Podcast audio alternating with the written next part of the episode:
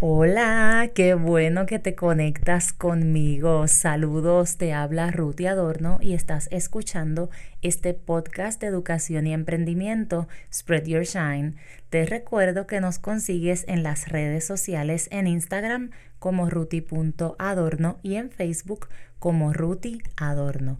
Hoy vamos a hablar un poquito de cuál es el filtro que tú utilizas para tomar decisiones. Sí, esa palabra tan importante y hasta a veces pesada, decisiones. Sabes que desde que nos levantamos hasta que nos acostamos estamos decidiendo. El coraje, el dolor o alguna otra emoción a veces es el filtro que utilizamos para tomar decisiones. Recordar, ¿verdad? Como dice la frase, con cabeza fría Tomar decisiones es súper importante. Cada decisión que tomamos afecta, ya sea positiva o negativamente, tu estado de ánimo y esto interviene directamente con tus objetivos y también con el cumplimiento de ellos. Si por mantener tal vez una aparente paz, ¿verdad? Y dices a todos, sí, sí, sí, sí, a todos, sí, sí, sí, sí, sí, sí, sí en el trabajo, sí, sí, sí, sí en la casa, sí, sí, sí, sí cuando te encuentras con los amigos. Todo ese deseo de decir que no se convierte en lamentables frustraciones, angustias y se van acumulando. ¿Y sabes algo? Eso se somatiza en tu cuerpo. Quiere decir que se transforma en dolores de cabeza, en ansiedad y en otros síntomas. Tus decisiones siempre deben estar apoyadas en tus valores y en tus objetivos.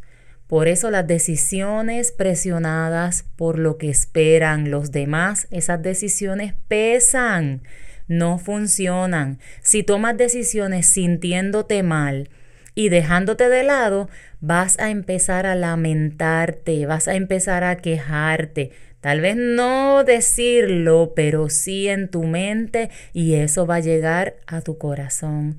Y va a ser un ciclo que se repite y se repite y se repite.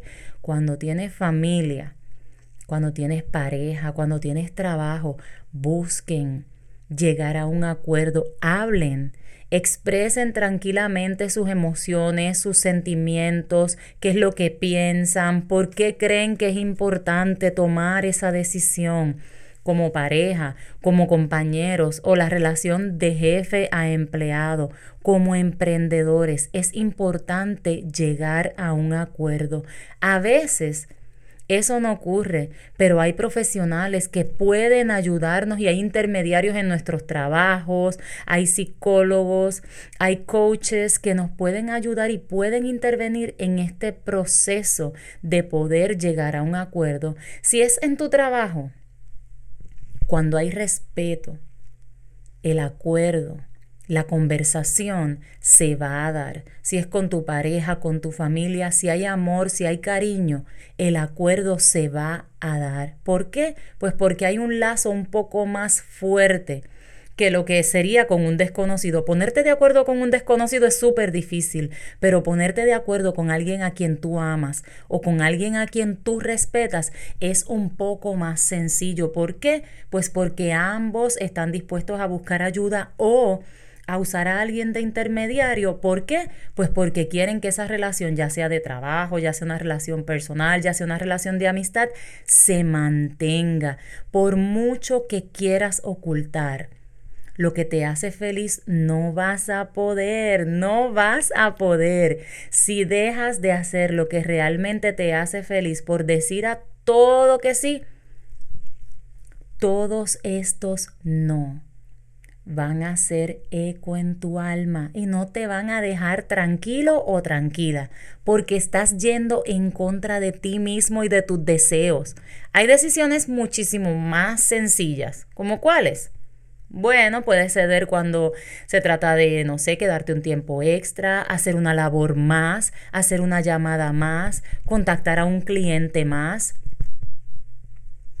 Tal vez ir a un restaurante que no te gusta tanto pero cuando estas decisiones se vuelven recurrentes y afectan tu paz y tu tranquilidad intervienen con tu tiempo y con tus demás planes, es momento de sentarte y con madurez hablar, con madurez y con respeto, hablar, llegar a un acuerdo. Usualmente, cuando adentro sientes que algo no está bien, es porque realmente no está bien. Esa voz que tenemos dentro, que muchos le llaman a la mujer el sexto sentido, pero el hombre también la tiene. Y sabes, eso es algo que se llama intuición.